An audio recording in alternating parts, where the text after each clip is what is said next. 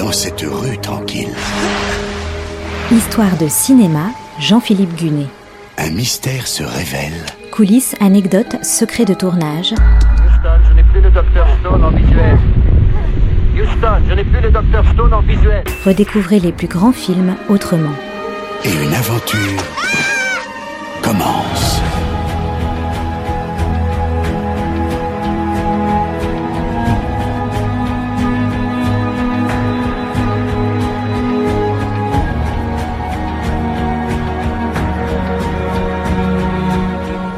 Fallait trouver une définition du mot splendeur, Hero ferait parfaitement l'affaire. Sorti en 2002, ce film est un des meilleurs Wuxapian des temps modernes. C'est quoi un Wuxapian Un film d'arts martiaux situé dans la Chine ancienne, un genre qui existe en Asie et notamment à Hong Kong depuis des décennies. Mais en Occident, c'est Tigre et Dragon qui l'a rendu populaire. Hero en livre une version somptueuse avec la fine fleur des stars asiatiques.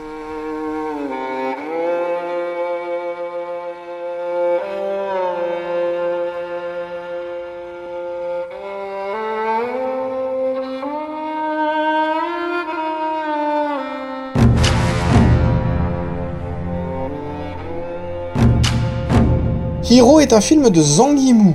Zhang Yimou est une des figures de proue de ce qu'on appelle la cinquième génération des cinéastes chinois, c'est-à-dire les cinéastes qui ont fait leurs études après la révolution culturelle. Un groupe dont fait aussi partie Chen Kaige, le réalisateur de Adieu ma concubine, Palme d'Or en 1993. Zhang Yimou, donc, a été formé à l'Institut de cinéma de Pékin, qu'il a pu intégrer grâce à ses talents de photographe et à sa ténacité pour surmonter les réticences de la bureaucratie du ministère de la Culture.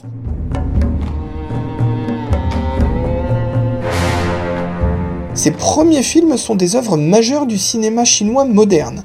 Le Sorgho Rouge, Ours d'or à Berlin en 1988, Judah en 1989, Épouse et concubine, Lion d'argent à la Mostra de Venise 1991, ou encore Kyuju, une femme chinoise, Lion d'or à la Mostra de Venise 1992.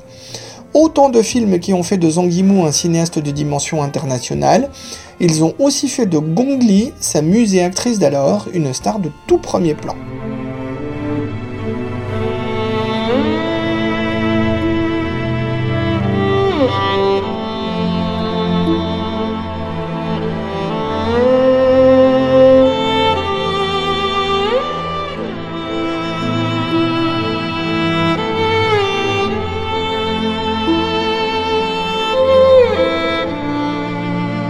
Au début des années 2000, Zhang Yimou compte donc 11 films à son actif. Le dernier en date, Happy Times, date justement de l'année 2000.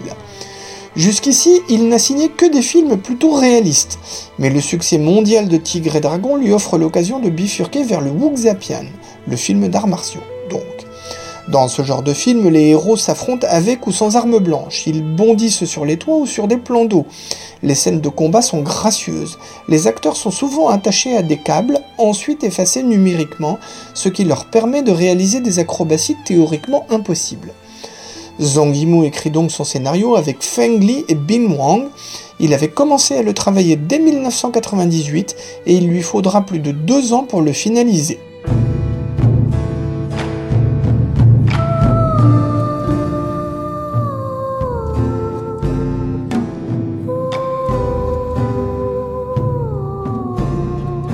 L'histoire est située au IIIe siècle avant Jésus-Christ, pendant la période des royaumes combattants. La Chine d'alors est divisée en différents royaumes, dont celui de Qin et celui de Zhao. Sans nom, un préfet de Qin est convoqué par son roi. Le roi veut qu'il lui raconte comment il a fait pour vaincre trois des plus grands guerriers du royaume de Zhao. Vous m'avez bien entendu dire sans nom. Oui, sans nom, un peu comme Clint Eastwood dans une poignée de dollars. Son nom, donc, est incarné par Jet Li, immense star des arts martiaux, présent dans plusieurs films de Tsui Hark, dont Il était une fois en Chine. Face à lui, une autre star des arts martiaux joue Ciel étoilé, l'un des trois guerriers de Zhao, Donnie Yen. Tony Leung Chu Wai, lui, n'est pas ce genre d'expert. Il a une carrière conséquente, marquée par sa collaboration avec le cinéaste Wong Kar Wai, notamment dans le raffiné In the Mood for Love. Dans Hero, il est donc l'âme brisée, un autre des guerriers de Zhao. Maggie Chung non plus n'est pas une spécialiste des scènes de combat. Elle était la partenaire de Tony Leung dans In the Mood for Love, et ici elle joue Flocon de Neige, la troisième guerrière de Zhao. Alors âgée de 23 ans, Zhang Ziyi, la révélation de Tigre et Dragon, incarne Lune, l'apprentie de l'âme brisée.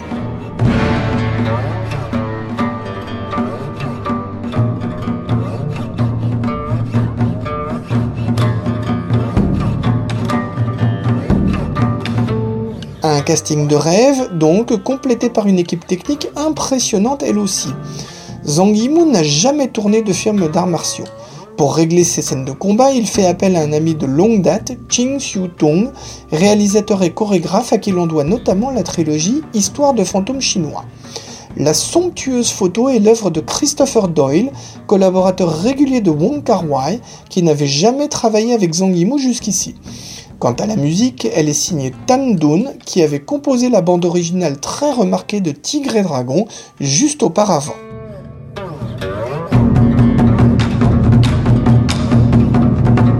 Le tournage de Hero démarre le 11 août 2001 et dure 6 mois. L'armée chinoise coopère avec la production et met à disposition des milliers de figurants pour d'imposantes scènes de charge de cavalerie ou de mouvements d'infanterie. L'extrait que vous allez entendre justement donne une idée de l'ampleur de ces scènes. L'armée du roi de Queen est en approche, la cavalerie, l'infanterie, un ordre résonne et les arbalétriers se mettent en place.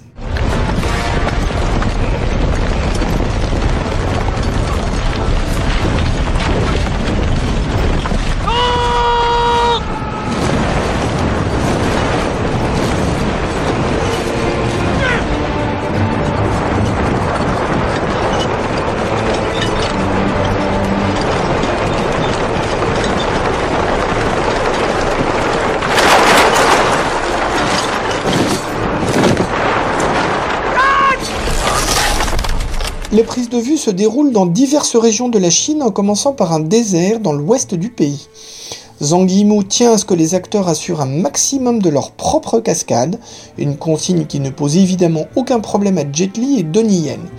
Tony Leung, lui, n'avait plus fait de cascade depuis 10 ans et a donc dû retrouver la condition physique adéquate. Zhang Ziyi, elle, n'avait jamais fait de kung-fu et dû apprendre l'essentiel en une petite dizaine de jours.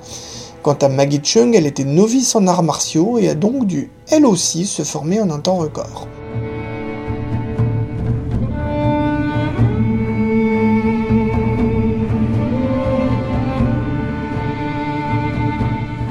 La première de Hero a lieu à Shenzhen, en Chine, le 24 octobre 2002. Le film sort ensuite dans le reste de la Chine le 19 décembre 2002. Les sorties internationales s'étalent ensuite tout au long de l'année 2003, dont la France le 24 septembre. Mais pour les États-Unis, curieusement, il faut attendre le 27 août 2004. Les droits pour les États-Unis sont détenus par Miramax, racheté par Disney depuis 1993, mais toujours dirigé par ses fondateurs, Bob et Harvey Weinstein.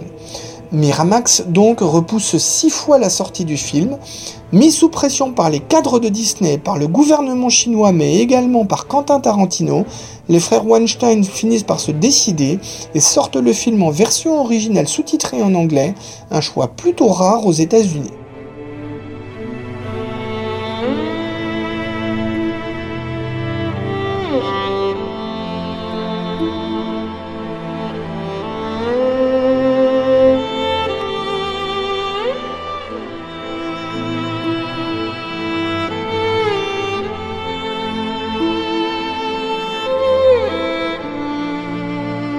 Le succès est au rendez-vous, Hero récolte 177 millions de dollars à travers le monde, dont 53 aux États-Unis et 30 en Chine.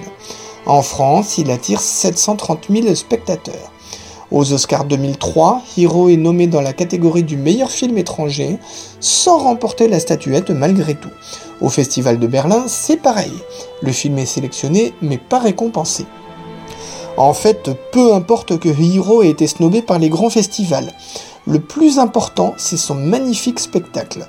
Des scènes de bataille somptueuses, des combats d'arts martiaux non moins splendides, un jeu fascinant sur les couleurs, des acteurs ultra charismatiques et enfin un scénario solide qui médite sur la notion d'honneur tout en déroulant un jeu de faux semblants parfaitement maîtrisé. En fait, du cinéma à l'état pur et un nouveau grand film pour son auteur, qui en comptait déjà plusieurs. Et aussi la confirmation du renouveau du Wuxapian, dans lequel Zhang Yimou poursuivra en 2004 avec Le secret des poignards volants.